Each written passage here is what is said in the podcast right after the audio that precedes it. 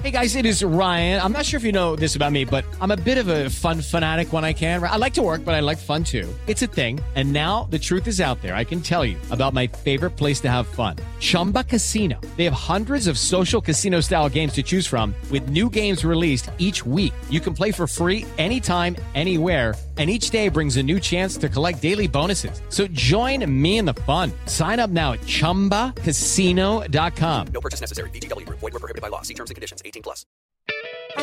Detrás de la música, con Gustavo Albite.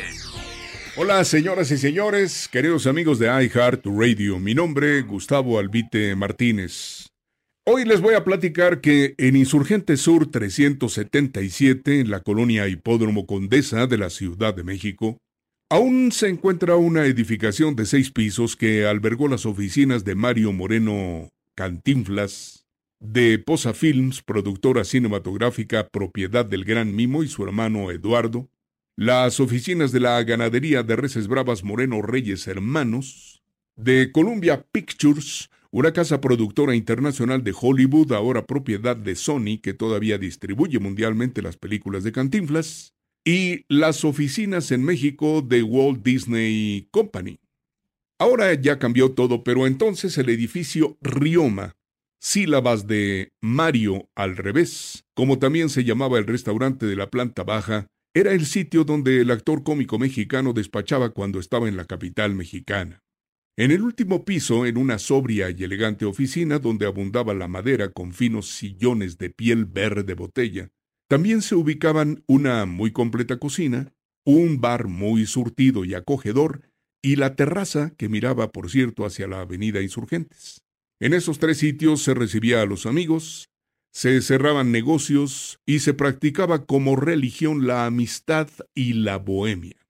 En el menú Casi de cada día nunca faltaban la sopa de fideos, las quesadillas y las puntas de filete, antojos permanentes de quien un día Charles Chaplin dijo era el mejor comediante del mundo, Cantinflas. El comediante decía que le gustaban todos los platillos siempre y cuando estuvieran bien sazonados. Menos los platillos voladores que, oiga usted, no sabemos lo que traen adentro, solía decir.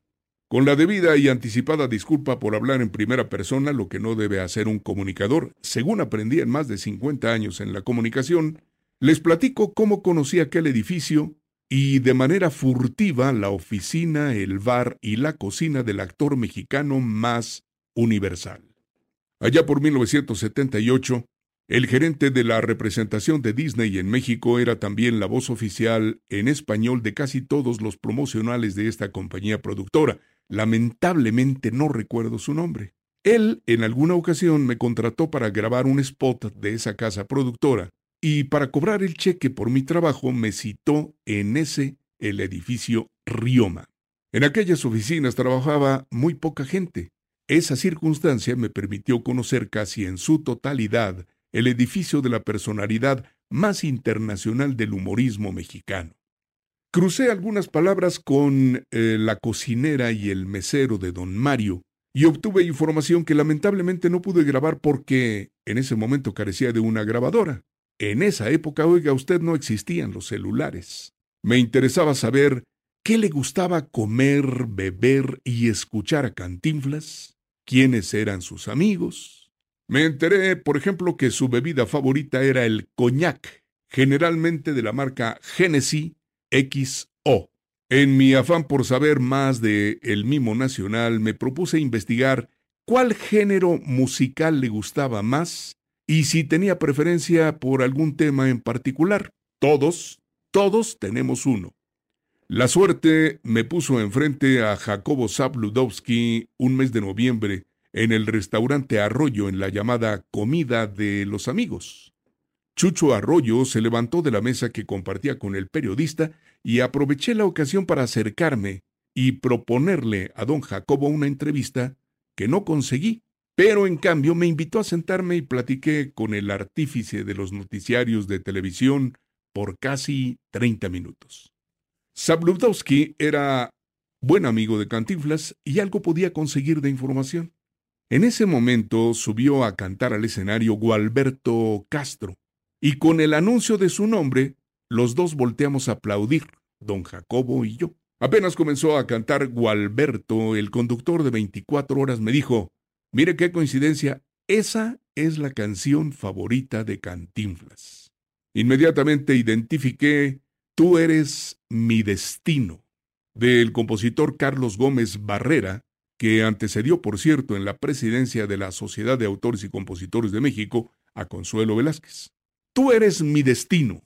Esa bella canción romántica originalmente forma parte de las bandas sonoras de varias películas de Mario Moreno en diferentes versiones.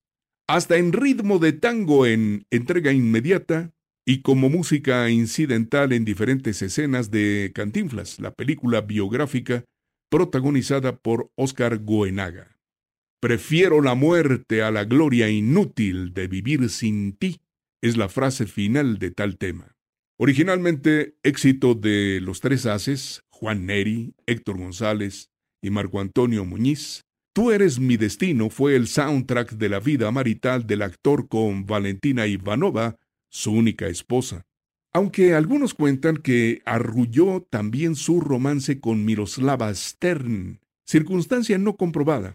Aquí entre nos les platico que en entrevistas con Katy Jurado, la bella actriz de hermosos ojos, me platicó que Fanny Schatz, representante de Estrellas, y ella fueron quienes llegaron primero a la habitación de Miroslava cuando apenas se había quitado la vida.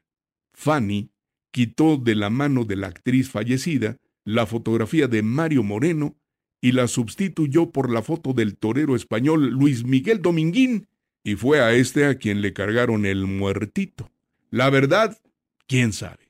La vida de cada ser humano, mis queridos amigos, tiene lo que en cine se denomina un soundtrack, una melodía que nos acompaña hasta la tumba. Y digo, de todos porque ningún ser vivo, ni siquiera las mascotas o las plantas, son inmunes a la música. En futuras pláticas habré de contarles de cuáles melodías son las favoritas de las personalidades mexicanas más conocidas y por qué. Detrás de la música, con Gustavo Albite.